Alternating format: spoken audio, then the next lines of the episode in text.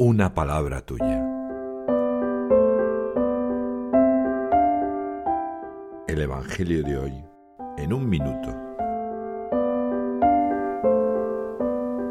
Cuenta Juan en los primeros once versículos del capítulo 8 que Jesús se retira al monte de los olivos.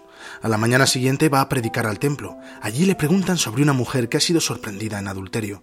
Dicen, la ley de Moisés nos manda lapidarla. ¿Tú qué dices? Responde Jesús, el que esté libre de pecado, que tire la primera piedra. Poco a poco desaparecen todos, empezando por los más ancianos. Y cuando no queda nadie, la adúltera le cuenta a Jesús que ninguno la ha condenado. A esto responde el Señor, tampoco yo te condeno anda, y en adelante no peques más. Este Evangelio me recuerda la mirada de Jesús, tan llena de misericordia. El Señor me perdona siempre cuando me reconozco pecador. Intento no juzgar a los demás, amo con mi corazón a Jesús en las mujeres y los hombres que me rodean.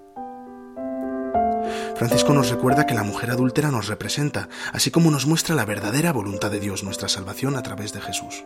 Y añade, Él es la gracia que salva del pecado y de la muerte.